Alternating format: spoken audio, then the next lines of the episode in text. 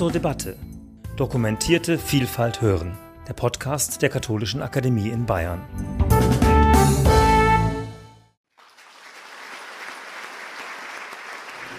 Ja, meine sehr verehrten Damen und Herren, ich heiße Sie alle sehr, sehr herzlich willkommen zu Mittags im Schloss. Und am allerwillkommensten von allen heiße ich natürlich Herrn Professor Dr. Clemens Fuß, den Präsidenten des Münchner IFO-Instituts. Clemens Fuß hat wie ich hier in München einen, einen Migrationshintergrund mit westfälischen Wurzeln und rheinischem Durchlauf, Durchlaufprägung, sage ich mal. Er studierte Volkswirtschaftslehre in Bochum und Mannheim und wurde 1994 in Köln mit einer Arbeit über eine Fiskalverfassung für die Europäische Union promoviert der Habilitation an der Münchner LMU folgten dann Professuren in Mailand, fünf Jahre in Oxford und in Mannheim. Ich straffe das sehr, damit wir nicht zu viel Zeit damit verlieren. Sie sind ja hinreichend bekannt. Seit 2016 schließlich ist er Präsident des Münchner IFO-Instituts und Professor für Volkswirtschaftslehre, Nationalökonomie und Finanzwissenschaften an der LMU. Er erfüllte damals so etwas wie die Quadratur des Kreises in der Nachfolge von Hans-Werner Sinn als ein noch relativ junger Typ, aber extrem kompetenter in der internationalen Fachwelt und der Öffentlichkeit bereits hoch anerkannter Ökonom. Er gilt als einer, der nicht nur gut erklären, sondern auch gut zuhören kann und dem Teamgeist und Fairness wichtig sind. Im vorigen Dezember haben wir ihn dabei ertappt, wie er hier bei uns im Haus eine große und wuchtige Tagung der Hans-Martin-Schleyer-Stiftung moderierte. Und als wir ihn kurz danach angefragt haben, ob er nicht auch einmal in, in, diesem Kreis hier unser Gast sein möchte, da hat er binnen eines Tages zugesagt. Und dafür danke ich Ihnen tausendmal, lieber Herr Professor Fußt. Vielen Dank. Herzlich willkommen hier bei uns in dieser Runde in der Katholischen Akademie in Bayern.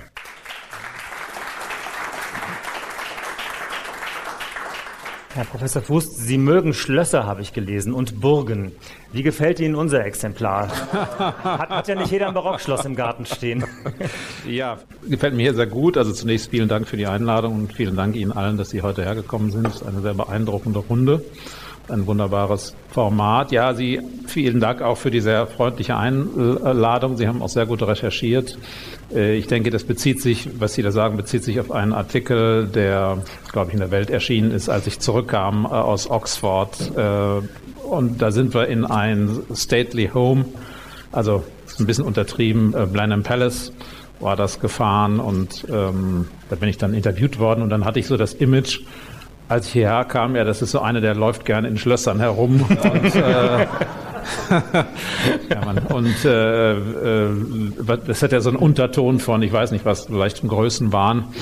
Ähm, damals sagte mir die Wissenschaftsministerin äh, bei meiner Ernennung in Baden-Württemberg, ja, wir haben ja auch ein Schloss, aber das ist eins für junge Leute. Und, äh, war wieder alles okay. Ne? Das war die Universität, war wieder alles okay. Aber, wie gesagt, ich, ich mag Schlösser, weiß aber auch, dass es aufwendig ist, sie zu betreiben. Also dieses hier ist gerade, wie ich finde, wirklich äh, sehr feinfühlig äh, saniert worden, nachdem Kardinal Marx ausgezogen war. Also nicht, weil er hier gewohnt hatte, sondern weil es sowieso mal war. Ähm, aber es ist tatsächlich ein geschichtsträchtiger Ort. Ähm, es stammt eben aus der Zeit des Kurfürsten Max Emanuel, äh, Architekt des Gunnitzrainer, nachdem die Straße hier benannt benannt ist. Die Schwabinger Bohem war hier, Paul Klee hatte sein Atelier und Ernst Toller wurde hier verhaftet. Nur so ein paar kleine Stichworte. Ähm, ich meine auch nicht, dass Sie jetzt, ich hätte Ihnen, hätte Ihnen nicht zugetraut, dass Sie meinen, Sie gehören immer in Schlösser, wohnhaft oder vom Institut her. Aber äh, ein anderes Ergebnis unserer Recherche war, dass Sie äh, Geschichte als liebstes Schulfach hatten. Da hätte ich jetzt eher die Schlösser verortet. Ähm, stimmt das denn? Ja, ich bin immer beeindruckt. Also in der Tat, ich fand Geschichte sehr interessant. Er hätte vielleicht auch Geschichte studiert. Warum nicht? Das wäre meine nächste Frage äh, gewesen. Warum haben Sie das nicht studiert? Ja, jetzt sagen Sie vielleicht typisch Ökonom. Also ich habe damals gedacht, wenn du jetzt Geschichte studierst, dann kannst du nur Lehrer werden. Und meine, meine Eltern waren Lehrer. Und äh, das war damals aber eine Zeit, in der man da keinen Job bekam. Und da habe ich gedacht, ja, das ist zwar schön, ist aber eine brotlose Kunst. Also studiere ich jetzt was anderes. Und ähm, Ökonomie hat ja auch viel mit Geschichte zu tun. Ich wollte fragen, hilft, hilft so Ihnen so eine gut, ne? geschichtliche Grundhaltung auch, Probleme der Ökonomie zu verstehen? Die Genese, wie ist es dazu gekommen? Wo kommen die Probleme her? Ähm, hilft das manchmal, sie zu lösen oder ist das zu weit voneinander weg? Also ich will nicht behaupten, dass ich die geringste Ahnung von Geschichtswissenschaft hätte. Die habe ich nämlich nicht. Aber ähm, also Interesse für historische Prozesse. Und wenn Sie sich heute die Wirtschaftsforschung anschauen, dann ist das eigentlich in großem Umfang äh, eine Form von Geschichtsforschung. Also wir betrachten ja sehr, sehr stark äh, lange Datensätze und äh, analysieren die und versuchen zu verstehen, wie ökonomisches Verhalten funktioniert, was ökonomisches Verhalten treibt. Ähm, und das ist ja, wenn Sie so wollen, so eine Art forensische Forschung und das ist äh, Geschichtswissenschaft. Ne? Also ich war letzte Woche auf einer Tagung, da ging es um die Frage, wie wirken eigentlich diese Sanktionen gegen Russland und das haben dann Leute untersucht und festgestellt, ja, seit dem Zweiten Weltkrieg hatten wir keine Sanktionen dieser Dimension, aber zwischen den Weltkriegen gab es sie und dann haben die eben Datensätze untersucht aus der Zeit zwischen den Weltkriegen. Es ging darum, zum Beispiel zu verstehen, warum wertet der Rubel auf, äh, wenn es doch diese Sanktionen gibt. Ne? Und äh, das kann man in der Tat etwas besser verstehen, wenn man diese, diese Daten aus der Zwischenkriegszeit betrachtet. Das ist nichts anderes als eine Form mhm. von Geschichtsforschung. Ob das, das dann immer das ist, was wir heute als Gesellschaft brauchen für unsere heutigen Krisen, das ist eine zweite Frage. Mhm. Aber also insofern, also in diesem Sinne ist aber ähm, Wirtschaftsforschung, also hat also sehr stark mit historischen Prozessen Setzt zu tun. Eine Form von Verständnis für historische Zusammenhänge ja. voraus.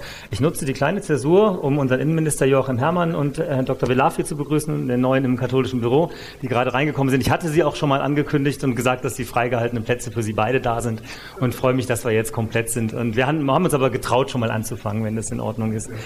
Ich habe, ähm, ging es um Geschichte. Sie sind ja heute eigentlich eher mit der Gegenwart befasst oder eigentlich noch mehr mit der Zukunft und Prognosen über die Zukunft. Wenn Sie Tagebuch schreiben würden, schreiben Sie Tagebuch? Nee. Stellen Sie sich vor, Sie, Sie würden Tagebuch schreiben, aber Sie hätten keine Zeit dafür und würden einfach nur jeden Tag einen Zeitungsartikel einkleben, der entweder besonders typisch ist oder besonders ungewöhnlich, aber für jeden Tag einen Artikel. Welchen hätten Sie heute hineingeklebt? Oder gestern? Wann haben Sie das letzte Mal Zeitung gelesen? Äh, ja, gute Frage. Also Medienkonsum, das geht mir auch so, ist ja heute sehr, sehr stark digital. Natürlich schaut man sich Zeitungen an, aber man, man schaut sie sich äh, digital an.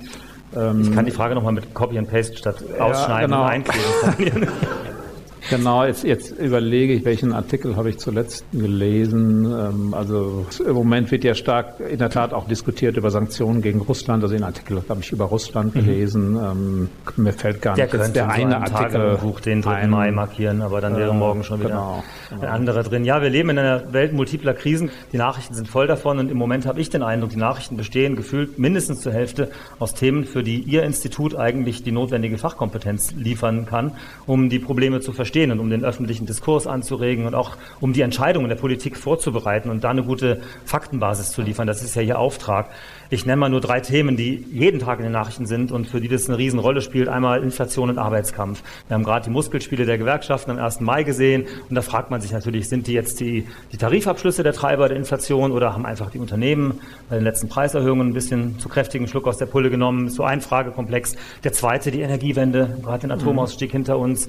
Wie können wir die Erneuerbaren ausbauen und noch auf Kohle verzichten und die Klimaziele einhalten und trotzdem unsere Wirtschaft nicht ruinieren? Das wäre so ein zweiter Komplex, wo ich immer ans IFO institut denke, Exportabhängigkeit von China, mhm. tappen wir wieder in dieselbe Falle äh, der Abhängigkeit, in die wir bei Russland getappt sind, oder können wir trotzdem lukrative Wirtschaftsbeziehungen fahren? Also ich will jetzt gar nicht diese ganzen Themen entfalten hier, weil wir das in diesem Format nicht können, aber ich möchte mal auf einer methodischen Metaebene fragen, bei mhm. welchen dieser drei großen Megathemen Finden Sie, dass, dass Ihr Institut besonders wichtig wäre oder besonders gefragt wäre oder dass das, was Sie mit über mit um, um die 200 Wissenschaftlern, sage ich mal, erarbeiten, dass das eigentlich dringend, am dringendsten der, der, der Politik nochmal auf dem Silbertablett serviert werden müsste, damit sie die Fakten auch berücksichtigen?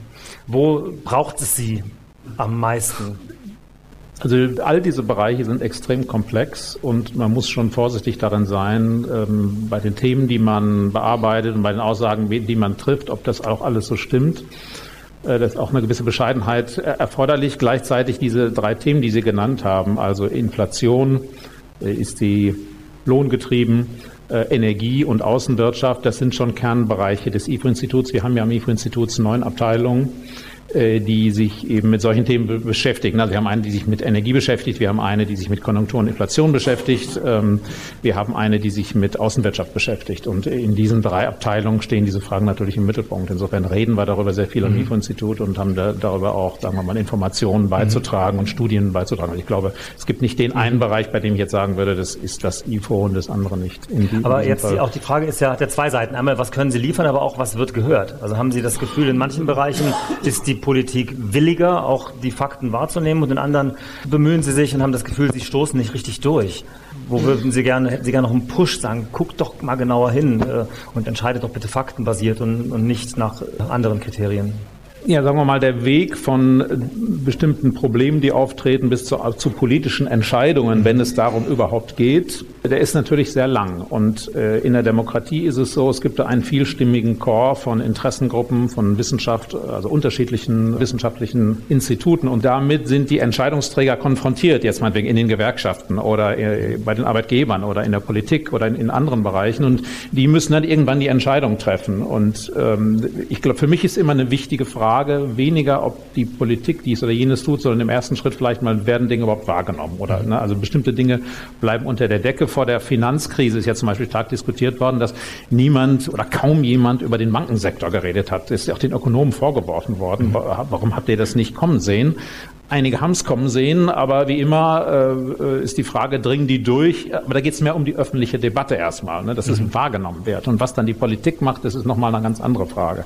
Äh, so, und äh, es gibt in der Tat immer wieder äh, Themen, bei denen man sagt, es müsste stärker beachtet werden und andere Themen, die mhm. äh, vielleicht überbetont werden oder auch verzerrt diskutiert werden. Also ich habe zum Beispiel den Eindruck, äh, dass äh, in der Energiewende bestimmte Themen tatsächlich verzerrt diskutiert werden, so unter den Vorzeichen eines Kulturkampfes. Ne? Mhm. Es gibt also diejenigen, die sind jetzt, ich sag mal, für die äh, Dekarbonisierung und ähm, all das, was damit zusammenhängt. Und dann gibt's andere, die sind da skeptisch und gelten dann gleich als Klimaleugner. Also wir polarisieren sehr schnell und mhm. es ist in diesem sehr wichtigen Bereich, nach meiner Erfahrung, fast unmöglich, ein Gespräch zu führen, äh, bei dem der eine dem anderen zuhört, ne, Argumente verarbeiten und indem man wirklich die Sachebene erreicht. Das geht also sehr schnell, sehr polarisiert zu und das spüren wir natürlich auch als IFO-Institut, obwohl wir ja nicht mhm. Äh, politisch tätig sind. Da ist es sicherlich noch stärker. Also das ist die eine Frage. Wie werden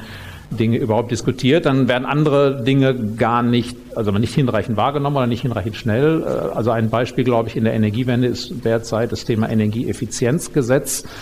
Äh, es kommen ja so viele Regulierungen und Gesetze im Bereich der Energiewende, da kann man auch kaum, kaum mithalten. Aber das ist eine Sache, die, wie so häufig, die, dazu gibt es so eine europäische Richtlinie und äh, die wird jetzt hier gesetzlich umgesetzt. Da geht es um eine Deckelung des Energieverbrauchs. Und da sage ich als Ökonom, das muss eigentlich falsch sein. Mhm. Also wenn wir, wir wollen die, die CO2-Emissionen deckeln. Und wenn wir den Energieverbrauch, also eine der positiven Botschaften mhm. der Energiewende ist ja, es wird Zeiten geben, da ist sehr, sehr viel, sehr günstiger Strom vorhanden. Und da sollten wir eigentlich die Industrie einladen, Techniken zu entwickeln, um das zu nutzen. Mhm. Dann sehr, sehr viel Energie zu verbrauchen, wenn es der richtige Zeitpunkt ist. Aber das Energieeffizienzgesetz äh, sagt, da geht es nicht um, nicht oder nur mhm. scheinbar um Energieeffizienz, sondern dann, dann wird jedenfalls nach dem aktuellen Stand der Energieverbrauch der Industrie gedeckelt. Völlig verrückt. sie da wäre, ja. Äh, und es ist möglicherweise schon zu spät, wenn wir es diskutieren. Also ich glaube, das ist ein kleines Beispiel mhm. dafür, dass manche Dinge auch nicht so, nicht so durchdrängen. Ne? Und nehmen wir doch das, das Beispiel Klima- und Energiepolitik ruhig nochmal, um, um zu vertiefen. Also wir können jetzt nicht, nicht bei Anne Will, wir können jetzt nicht alles gleichzeitig vertiefen, aber vielleicht diesen einen Bereich ein bisschen. Das ist ja wirklich ein, ein also aus meiner Sicht ein echtes Dilemma. Also inzwischen, glaube ich, ist klar, wohin die Reise gehen muss. Wir werden irgendwann komplett uns aus Erneuerbaren versorgen. Das, das glaube ich, ist inzwischen Konsens. Die Frage ist, wie steigen wir um und wie lange darf das dauern? Das ist, wenn ich auch Sie richtig verstanden habe, so ein, ein, ein kritischer Punkt. Äh, wir haben ja gleichzeitig äh, auf die Wirtschaft zu achten, dass wir, ähm, dass wir sie nicht ruinieren in diesem Prozess, aber wir haben äh, gleichzeitig eben auch das Klimaproblem, dass man ja nicht, dass sich ja nicht danach richtet, wie lange unsere Wirtschaft braucht, sage ich mal. Also können Sie da uns ein bisschen eine, eine Fährte geben? Wie kriegt man das, wie kriegt man da eine Abwägung hin? Also zunächst mal mit dem Konsens, naja, sage ich mal. Also die Vorstellung, ein Energiesystem allein mit Erneuerbaren zu betreiben, das ist eine extreme Vorstellung. Die wird in Deutschland verfolgt. Aber wenn man im Ausland ist, ich war zum Beispiel im letzten Januar zu einem Gespräch mit französischen Politikerinnen und Politikern und die haben mich angeguckt. Die war so ein bisschen besorgt, als ich das erzählt habe, was so da in Deutschland der Plan ist. Äh, das, man muss sich ja Folgendes klar machen. Ein rein auf äh, erneuerbaren Energien beruhendes Energiesystem, das wissen wir alle, das hat das Problem von Dunkelflauten. Das heißt, es gibt Zeiten, da gibt es keine Sonne und keinen Wind und da ist der Plan, Genau, dass man A, Batteriespeicher baut und B, Wasserstoff verwendet als Speicher. Bei Speicherung in Wasserstoff gehen drei Viertel der Energie verloren erstmal. Und es ist klar, wir haben in Deutschland, da bei uns die Sonne so mittelprächtig scheint und auch nicht besonders viel Wind weht, haben wir nicht annähernd die, die erneuerbaren Kapazitäten werden wir die auch niemals haben, um den erforderlichen Wasserstoff zu produzieren. Das heißt, wir werden diesen Wasserstoff importieren aus dem Ausland im, im großen Ausmaß. Ein auf Wasserstoff als Speicher beruhendes Energiesystem ist komplette Zukunftsmusik. Heute weiß niemand, ob das jemals funktioniert. Es wird immer so getan, als wären diese Techniken schon da. Es weiß niemand. Das ist eigentlich eine uralte Technologie, aber sie hat eben so große Probleme, so große Effizienzprobleme, dass niemand weiß, ob sie skaliert wirklich funktioniert. Wir setzen darauf ne? und wir haben gesagt, bis 2045 setzen wir das um, in Bayern bis 2040. Ne? Und wenn Sie sich anschauen, wo wir heute stehen, also das gibt's nicht, das, das Energiesystem. Äh, und wenn Sie eine andere Länder sagen, deshalb Leute, also das, ihr wollt 245 klimaneutral sein und steigt jetzt aus der Kernkraft aus. Viel Spaß. Das ist also ein, ein unglaublich ambitioniertes Projekt, von dem niemand weiß, ob es realisierbar ist. So, und wenn Sie sich anschauen, wo stehen wir denn heute? Deutschland sieht sich ja gerne als Vorreiter in der Dekarbonisierung. Äh, und wenn Sie sich heute anschauen, ja, wie ist denn unser, unser Energiemix? Äh, wenn Sie sich anschauen, welche Primärenergie stecken wir sozusagen rein ins Energiesystem, äh, dann muss man sagen, vor 30 Jahren war der Anteil der Erneuerbaren quasi null. Und wir haben drei Jahrzehnte gebraucht, um ihn auf 15 Prozent zu steigern. Heute sind wir bei 15 Prozent. Mhm. Da kann man ne? natürlich aber auch trauern und sagen, im Grunde hätte man auch, wenn man die Weichen anders gestellt hätte in den 90ern, wären wir auch schneller, wären wir vielleicht schon bei 30 oder 40 Prozent. Äh, ja, langsam. Also äh, zunächst mal diese 15 Prozent haben wir erreicht, äh, indem wir Dinge getan haben, die einfach sind. Ne, die Low-Hanging Fruits. Also wir haben erstmal die, die DDR-Wirtschaft abgeschaltet. Das war schon mal die halbe Miete. Das waren ja unglaubliche CO2-Schleudern. Mhm. Und dann haben wir weitergemacht. Das war dann schon deutlich schwerer. Ne? In der Tat, man kann sagen, ja, wir hätten uns ein bisschen mehr beeilen müssen. Aber wir müssen ja realistisch sehen, wie weit sind wir bis heute gekommen. Und da kann man sagen, wir haben uns wahrscheinlich nicht sehr angestrengt. Auf der anderen Seite, die Low-Hanging Fruits sind geerntet. Es wird jetzt viel schwerer. Die guten Plätze für, für Windräder sind weg. Für, für Sonnenkollektoren. Die sind weg. Und es wird jetzt schwerer. Und wir sind jetzt bei 15 Prozent. Und die anderen, deshalb haben wir drei Jahrzehnte gebraucht. Und die anderen 85 Prozent, die erledigen wir jetzt in 15 Jahren oder in, in 20 Jahren. Also ich überlasse Ihnen, wie realistisch Sie das finden. ähm, das, das, ist eine große Herausforderung. Das ist, sieht etwas schlimmer aus, als es ist, weil die Energieeffizienz bei erneuerbaren Energien größer ist. Also Sie, Sie sparen ziemlich viel äh, Primärenergie ein, wenn sie mhm. mehr Erneuerbare einsetzen, weil da nicht so viel verloren geht. Ne? Also da wird nicht so viel Hitze erzeugt, zum Beispiel in einem Elektromotor wie in einem ähm, äh, Verbrennungsmotor. Was heißt das für die Klimaziele? Äh, geben wir die halt auch oder? Ja, langsam. Also ich will damit nur sagen, in Deutschland in Deutschland wird immer so getan, als wäre das schon alles erledigt und äh, ne, dabei reden wir über eine Sache, die äh, ne, so ähnlich, also wenn man es positiv formulieren will, kann man sagen, das ist so wie Kennedy, der Anfang der 60er Jahre gesagt hat, wir fliegen zum Mond. Damals konnte man aber noch nicht zum Mond fliegen. Manche vergleichen das ja auch mit dem Moonshot. Genau, und 69 war es schon erfolgreich. Genau. Ne? Nun ist eine Reise zum Mond eine etwas überschaubarere Sache als diese Energiewende, würde ich mal behaupten. ja? Unter uns sage ich jetzt, ich halte es. viele zum Mond fliegen wollen oder Also so. un, unter uns sage ich jetzt, ich halte es für ja. komplett ausgeschlossen, dass wir 2040, 2045 oder 2050 total dekarbonisiert sind. Aber Vielleicht kommt es ja darauf auch nicht an, mhm. sondern die, äh, ich glaube, es kommt wohl auf die Richtung an, mhm. ne, dass wir also da, da vorangehen. Äh, für die Entwicklung des Weltklimas ist es ja auch völlig gleichgültig, äh, ob man, ob wir jetzt 240, 245 oder 250 klimaneutral werden, weil der Beitrag Europas heute noch bei 8, 9 Prozent liegt zu, mhm. zum globalen CO2-Ausstoß. Also da kommen ganz andere Dinge, sind ganz andere Dinge relevant. Also China und viele andere Länder sind dafür wichtig. Äh, damit will ich jetzt nicht sagen, dass man sich nicht anstrengen sollte, mhm. sondern wir haben uns ja darauf verpflichtet, äh, wir haben uns auch global darauf verpflichtet und sollten das alles schon umsetzen. Äh, nur muss man vielleicht hier und da auch mal fragen, wie realistisch sind die Dinge, ähm, die wir erreichen wollen. Wir, also wenn wir diese Ziele erreichen wollen, müssen wir den jährlichen Rückgang an CO2-Emissionen etwa verdoppeln gegenüber mhm. den letzten Jahren äh, zumindest bis 2030 und dann ist es etwas langsamer. Also man müsste das mhm. massiv beschleunigen und das stößt auf alle möglichen äh, Hindernisse. Ne? Also deshalb sollte ich sagen, ich betone das nur, weil in Deutschland äh, häufig so gesagt wird, äh, ja, ja, das ist quasi schon alles erledigt und wir müssen das jetzt noch umsetzen. Also mhm. ähm, jetzt, da muss man vorsichtig sein. Wir natürlich als kirchliche Einrichtung und als Katholiken und Christen stehen wir natürlich in der Welt auch mit einer Schöpfungsverantwortung. Also mhm. hier die Akademie hat seit 20 Jahren sich den Klimaschutz dick auf die Fahne geschrieben und auch, glaube ich, schon um die 90 Prozent unseres CO2-Ausstoßes eingespart. Wie, wie schauen Sie auf die Kirche als Player in dieser Sache? Sie haben mit den, mit den Schreiben des Papstes Franziskus nicht so, sind Sie nicht so warm geworden. Zu Evangelii Gaudium haben Sie sich äh, sehr gegen die Aussage verwehrt, die diese Wirtschaft tötet. Und äh, auch von Fratelli Tutti haben Sie sich enttäuscht gezeigt. Vielleicht können Sie da nochmal Ihre Kritik an, an unserem Papst, also bei uns wurde das ja gefeiert, ja, Fratelli Tutti, äh, nochmal da ein bisschen Ihre, Ihre Kritik äh, benennen und uns ins Stammbuch schreiben.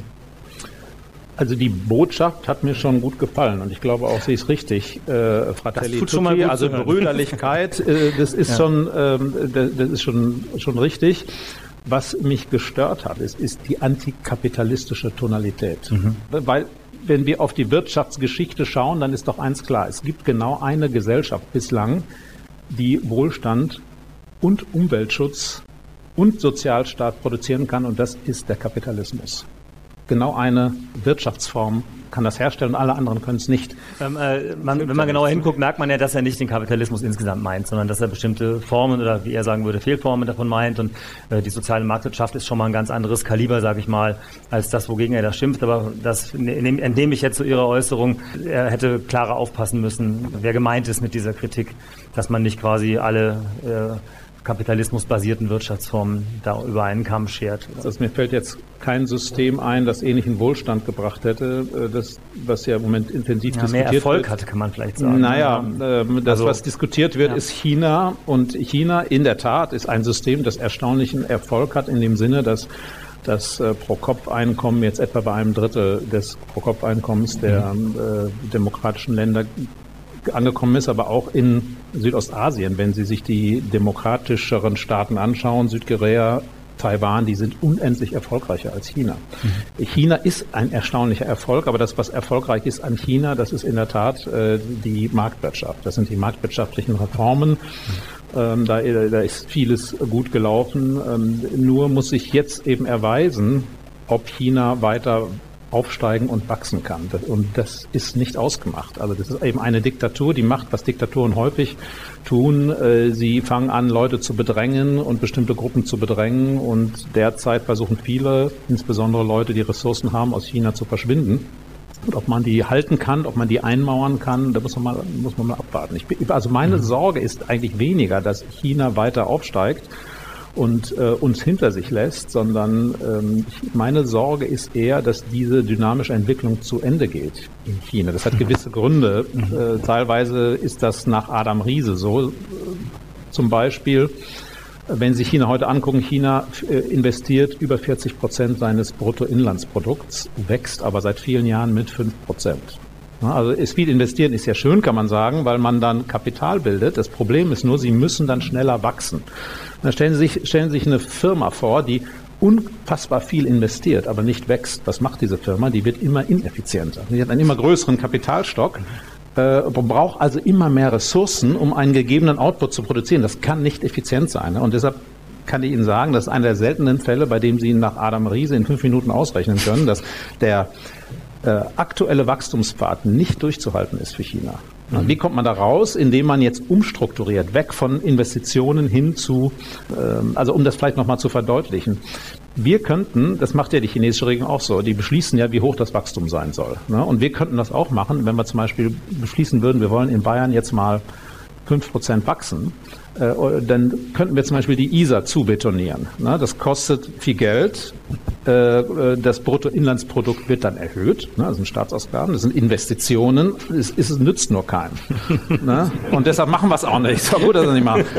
ne? Und das hört sich absurd an, aber das ist das, was in China ja. passiert. Ja, also massenhaft Fehlinvestitionen. Der IWF schätzt 10 Prozent des BIP Fehlinvestitionen sind gewaltige Summen. Und wenn Sie so einen Kapitalstock bilden, äh, zerstören Sie ja Wohlstand. Und das ist lange durchzuhalten in einer Diktatur Diktatur, aber irgendwann ist Schluss. Mhm. Es ist unmöglich, das durchzuhalten. Und deshalb sage ich, meine Sorge ist eher, dass das Wachstum dort nachlässt. Äh, trotz allem ist China für uns ein wichtiger Wirtschaftspartner. Und was macht dann so eine Diktatur, wenn sie in Bedrängnis gerät, weil der Wohlstand nicht mehr stimmt, mhm. weil man Gruppen mhm. nicht mehr ruhig stellen kann?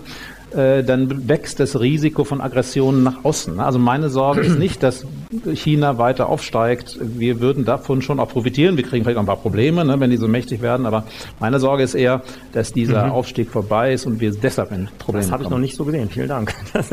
genau umgekehrt. Äh, ich sehe gerade mit Erschrecken, dass wir schon die Hälfte der Zeit hinter uns haben. Das vergeht in meiner Wahrnehmung wie im Flug. Ähm, ich werde noch mal ein bisschen persönlicher. Ein paar Fragen zum so rund um Kirche. Erste Frage. Wir haben ja wirklich gut recherchiert, wie Sie festgestellt haben, aber wir haben nicht herausgefunden, ob Sie eigentlich katholisch sind oder nicht. Da kann man vermuten, Münster und Münster geboren, Chesika aufgewachsen. Also ich hätte jetzt mal gedacht, wahrscheinlich ja, aber wir, wir wissen es nicht. Sind Sie? Genau, ich bin katholisch aufgewachsen, ich bin aus der Kirche ausgetreten. Sie haben es schon, schon geahnt. Dann erübrigt sich auch die nächste Frage. Aber ich war Messdiener und alles, also ich weiß, wovon ich rede. jetzt mache ich, ich mal. Ich weiß, wovon ich rede. Ja. Jetzt wissen wir ja, dass, dass die äh, äußere und die innere Kirche nicht deckungsgleich sind und also sie sind trotzdem katholisch mhm. sozialisiert. Ja. Ein bisschen mal da in die Vergangenheit gebohrt. Gibt es ein Kirchengebäude, das Ihnen besonders eng verbunden ist? Irgendeinen Raum, wo Sie sagen, da, wenn ich da sitze, bin ich ganz bei mir und bei meinem Herrn? Ja, vielleicht, also einmal natürlich in der Kirche, das äh, ist eine Kirche im Schloss Iringer Feld, das wird hier niemand kennen, aber das ist ein Schloss, Schloss? in Westfalen, da war ich Messdiener. sich der Kreis? Äh, war ich Messdiener und wir hatten da auch einen Priester, der schon eine bemerkenswerte Persönlichkeit war. Ich war da gerne. Mhm. Es hat mal äh, die französische Politikerin äh, Sylvie Goulard hat mal was über Kirchen gesagt, in einer Rede über Europa. Da hat sie gesagt, das macht eigentlich Europa aus. Und dann hat sie gesagt, es sind die Kirchen. Mhm. Und ich fand das interessant, weil ich glaube, das mhm. ist wahr. Wenn Sie durch die USA fahren, klar, da gibt es auch Kirchen, aber sie prägen das Bild nicht so sehr und die Städte nicht so sehr, wie äh, die Kirchen unsere Städte prägen. Die Kirche, die mich vielleicht, letzter Punkt dazu, am meisten beeindruckt hat, äh, ist ähm, die äh, Kirche in Spanien. Cordoba. Genau, die Mesquita Cordoba. Cordoba genau, genau ne? Also die ist, vielleicht gibt es davon auch mehr. Also das hat mich schon zutiefst beeindruckt, das nee, nee, zu das sehen, wie das da so fünfte. reingebaut worden ist in eine, eine, eine Moschee. Mhm. Die, also die, Mosch, die Moscheen hatten ja doch eine gewisse Leichtigkeit in der Bauweise und dann ist da dieser, dieser Kirchenkörper da drin. Äh, das mhm. ist eben diese Begegnung von ja. äh, der, der Religionen, äh, das äh, fand ich sehr beeindruckend. Also auch das gleichzeitig so ambivalent, weil man sich denkt, den Raum würde ich auch mal gerne ohne diesen Einbau von Karl V. erleben. Ja. Ähm, ich, äh, wir als Profi-Katholiken interessieren uns ja immer noch für so Fragen, wo, wo, in welchen ihrer Lebenskontexte spielt das denn eigentlich noch eine Rolle? Ob sie kirchlich geprägt sind, ob sie katholisch sind oder nicht? Naja, schon in sehr vielen. Ähm, also zum Beispiel meine Frau kommt aus Lateinamerika und mhm. wir kommen aus völlig unterschiedlichen Kulturen, aber da wir beide katholisch aufgewachsen sind, gibt es unglaublich viele Gemeinsamkeiten. Mhm. Ja, äh, das ist ja überhaupt auch äh, bei, bei, aller Kritik äh, beeindruckend. Ich kann mich auch erinnern, dass ich mal in Argentinien war auf einer Konferenz und es war Sonntag und dann bin ich in die Kirche gegangen und wenn man so, wenn man katholisch aufwächst, dann hat man ja so den Ablauf der Messe, das hat man alles so im Kopf. Ne? Und das alles auf Spanisch zu hören. Äh, und, und aber genauso vom Ablauf, das hat mich wirklich beeindruckt. Ich gedacht, Donnerwetter, welche Organisation schafft es, dass wenn ich äh, 20.000 Kilometer weiter in eine Kirche gehe, dass ich da gewissermaßen zu Hause bin, weil ich gleich genau weiß, was, was sagt der jetzt, äh, was ist der nächste Satz. Also das ist globale schon, Beheimatung. Das wäre jetzt meine nächste ne? Frage wäre gewesen, eben, was sind es für Augenblicke, in denen Sie tatsächlich froh und dankbar sind für eine katholische Kirchlichkeit, ob jetzt formal oder nicht? Also wären das solche Momente oder fallen Ihnen noch andere ein, wo Sie sagen, Mensch, da da geht einem das Herz auf. Da sagt man, wie gesagt, der Kölner, ist das schön, dass wir katholisch sind. Naja, es gibt natürlich schon auch viele Momente, da ist man nicht so froh. Äh, das aber ist die nächste danach Frage. haben Sie nicht gefragt, genau. ähm, äh, aber es gibt äh, viele Momente, wie ich es gerade beschrieben habe, in, in, denen, ja. in denen man sich freut und äh, auch sonst, wenn man eben äh, mit anderen Menschen zusammenkommt. Es ist eben eine internationale Organisation und mhm es ist ja wirklich auch äh, eine Organisation, die immer betont hat, äh, wie man mit sozusagen anderen Menschen umgehen soll. Wenn wir mhm. uns mal umgucken in der Welt, was so äh, die äh, ne, Politiker, ich sag mal wie Trump oder oder Putin oder sehr mächtige Leute auf der Welt sagen, äh, das geht ja nicht so in diese Richtung und, und sozusagen diese konsequente Menschenfreundlichkeit. Wäre da mehr drin? Schon eine weltweite Organisation. Wir haben zwei Milliarden Christen, Milliarden Katholiken. Träumen Sie manchmal, was wäre das für eine Power? Was könnte sich global verändern, wenn wenn diese Maßstäbe an den Umgang miteinander, auch an gesellschaftliches Miteinander sich durchsetzen würden? Wofür hätten Sie die Kirche gerne als Pressure Group? Also ich gehöre nicht zu den Leuten, die so an Weltregierung glauben. Regierung heißt er nicht. Sondern, äh, ne, äh, ich also ich weiß sehr zu schätzen, dass es solche Organisationen gibt und ich denke, es sind aber, also solche Organisationen sind ja Foren für Begegnung. Also ich bin mhm. sehr davon überzeugt, dass wenn Leute sich begegnen und mit, man, miteinander reden, dann schießt man nicht so schnell aufeinander. Ne? Mhm. Und, und alle, ich glaube, alle Foren die Begegnung ermöglichen, friedliche Begegnungen und mhm. mal, mal hören, ja, was der andere zu sagen hat. Ne? Ich habe zwar gewisse Standpunkte, aber vom, oft stellt man doch fest, dass dann jemand anders mit ganz anderen Standpunkten irgendwie auch mhm. Argumente hat. Und alles, was das fördert, ist, ist sehr hilfreich und die, die Kirchen äh, gehören dazu. Äh, jetzt äh, ist eben die Rolle der Kirchen auch ambivalent. Also ich habe zum Beispiel in äh, Lateinamerika äh, erlebt, äh, da gibt es zum Beispiel eine, äh, in der Heimatstadt meiner Frau gibt es eine Organisation, die Centros heißt und die kümmert sich um Frauen und die Bildung von Frauen, die aus äh, sozial schwachen Milieus kommen in diesen Ländern. Und da geht es einfach um die Frage, wie führen sie eigentlich einen Haushalt? Was ist, was ist Familienleben? Was brauchen die Kinder? Mhm. Äh, und äh, das ist eine Organisation, die, glaube ich, wirklich sehr viel tut und die ist, wird von der Kirche hart bekämpft. Ähm, und da, da, das war so ein Beispiel, da habe ich gesagt, äh, langsam, also das, da stimmt was nicht. Ne? Die, weil sie nicht unter der Kontrolle der Kirche ist, weil da geht es natürlich um, um, Themen wie Familienplanung mhm. und ähnliches mehr. Das ist schwierig. Ja, man, natürlich muss man solche Diskussionen führen. Also das ist dann auch wieder schwierig, äh, aber es gibt eben auch sehr positiv, wie bei jeder Organisation, mhm. ne, gibt es äh, positive und negative. Und jetzt haben wir noch gerade die, die Negativfrage vorhin wieder übersprungen. Also gibt es Situationen in Ihrem Leben, in Ihrem Umfeld, wo Sie sich ein bisschen für Ihre Kirche, Ihre Ex-Kirche schämen? So Facepalm sagt man heute oder Fremdscham? Ja, schon. Wir haben natürlich alle Probleme in, die, in, in der katholischen Kirche und auch in anderen Kirchen. In Deutschland ist ja, wird ja derzeit das Thema Missbrauch sehr, sehr stark äh, diskutiert. Es gibt äh, Schwierigkeiten. Äh, auch wieder habe ich auch in Lateinamerika erlebt, dass äh, da ging es um den Besuch eines Jesuitenpaters. Der sollte einen Vortrag halten und äh, der örtliche Bischof hat es verboten sodass es dann umbenannt werden musste in eine äh, private Veranstaltung. Das ist so mittelalterliches Verhalten. Ne? Das ist eigentlich heute nicht mehr erforderlich. Mhm. Ähm, das sind so Momente, da denkt man sich, Mensch, äh, muss das sein? Und dann gibt's ja in der Kirche wie in jeder anderen Organisation Persönlichkeiten, die mich wirklich zutiefst beeindrucken mhm. äh, und Persönlichkeiten, bei denen ich denke, Leute, ihr habt wirklich den Beruf verfehlt. Mhm. Ich will das jetzt nicht vortragen hier. Äh, äh das das mhm. gibt's auch. Also die, äh, Menschen, die total herzlos mhm. sind. Ich will das jetzt hier nicht ähm, ja berichten, äh, dass ich manchmal denke, um Gottes Willen. Aber fairerweise muss man sagen, die gibt die gibt's natürlich in der Wissenschaft, in der Politik. Da sind wir Leute, die haben in, in der Medizin Leute, ja, die haben ihren Beruf verfehlt. So. Gehen wir mal zu einem anderen Verein. Mhm. ähm, in einem Interview, wir haben gut recherchiert, äh, outeten Sie sich als Fan der Fußballmannschaft Borussia Mönchengladbach. Das ist wirklich alles. Ich hab, ich hab, was kommt dann noch? Ich habe zwei Fragen dazu. Die erste, warum in alles, um alles in ja. der Welt? Und die, und die zweite, kommen Sie noch dazu, Spiele zu besuchen? Ja, beides sehr gute Fragen. Also warum? Ich bin ja, Sie müssen ja sehen, ich bin ja in den 70er Jahren da auf dem Land aufgewachsen in Ostwestfalen und ähm, damals gab es eigentlich zwei Mannschaften, für die Leute Fan waren, wenn es nicht der lokale Verein war. Und mhm. zwar Bayern, die waren damals schon gut, und Borussia Mönchengladbach. Das war eine der dominierenden Mannschaften. Und meine Freunde waren alle Borussia Mönchengladbach-Fan und dann war ich so konformistisch, das zu übernehmen, muss ich sagen. Das war der einzige Grund. Ich war. Hätten Sie geahnt, dass das dem, derselbe Konformismus genau deshalb jetzt hier in München ein Problem hat? ja, ja, gut. Fairerweise muss man sagen, Borussia Mönchengladbach war damals auch schon ein bisschen so der, der Underdog-Verein oder der Verein. Die, die Bayern sind ja immer so die Reichen, ne, die Millionäre und da sind die Sympathien so tendenziell auch bei den Polen mhm. äh, vielleicht äh, bei, weiß ich nicht, also bei mir, mir damals jedenfalls. Ne? Und heute muss ich sagen, leide ich schon auch ziemlich darunter, aber das wird mir ja nicht mehr los. Ne? Ich war da auch schon, im, schon, schon im Kann man ja nicht einfach austreten. Landleben hatten Sie gesagt, äh, da im äh, Niederrheinischen, aber Sie waren auch in Oxford in der Nähe im Land, haben das Landleben mit Ja, in Ostwestfalen, nicht am Niederrhein. In der Ostwestfalen. Welten, also man in Nordrhein-Westfalen sagt man ja, Sie aber Sie waren auch in der Nähe von Oxford und haben dort das Landleben mit der Familie sehr genossen und haben auch gesagt, dass deshalb auch für Sie der Brexit eine ganz persönliche Leidensgeschichte war. Mögen Sie uns da noch so einen Erinnerungssplitter mitgeben? Wie, wie hat das in Ihr Privatleben reingeknallt, dieser, dieser Schritt? Ja gut, ich habe mich ja vorher aus dem Staub gemacht. Also ich bin dann aus Oxford schon vorher zurückgekommen. Mhm. Ähm, aber ähm, ja, ich habe die Konsequenzen natürlich gesehen, wie, wie, wir alle, glaube ich, die das hat. Ähm, und ähm, ich hatte auch zwischenzeitlich die Vorstellung, dass ich auch vielleicht mal wieder zurückgehe. Also wir haben uns sehr wohl, mhm. wohlgefühlt in, in Oxford.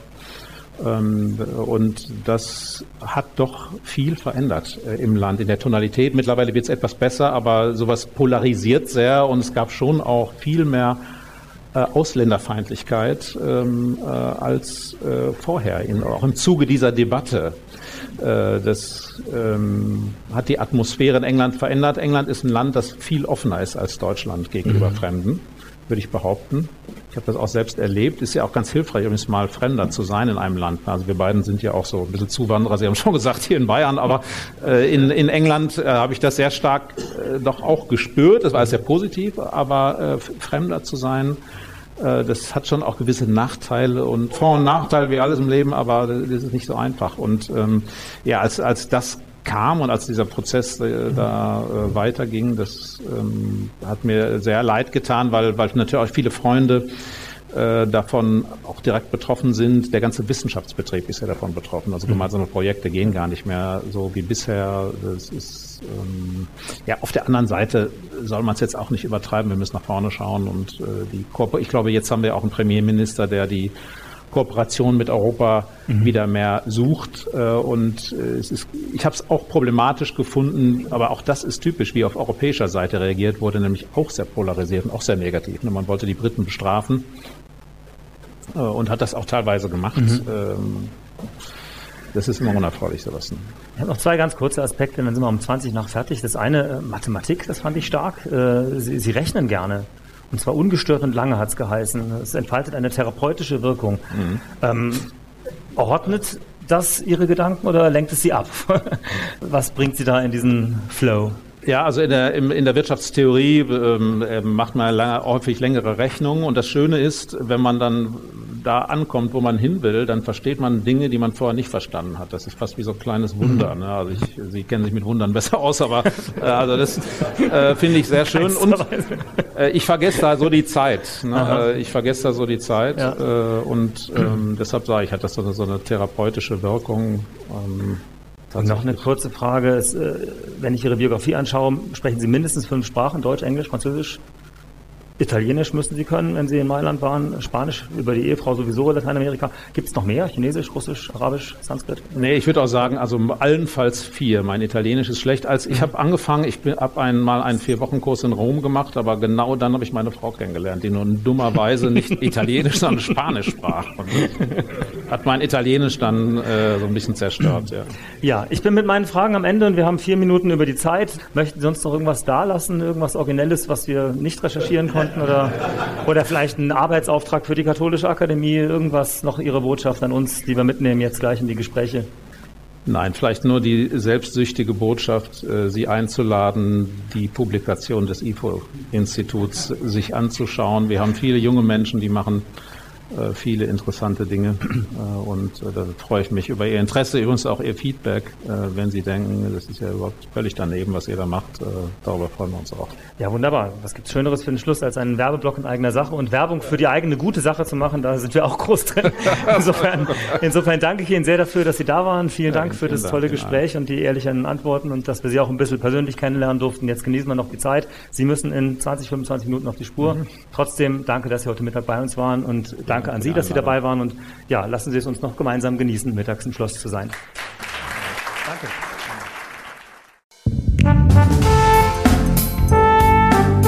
Sie hörten zur Debatte Dokumentierte Vielfalt hören, der Podcast der Katholischen Akademie in Bayern.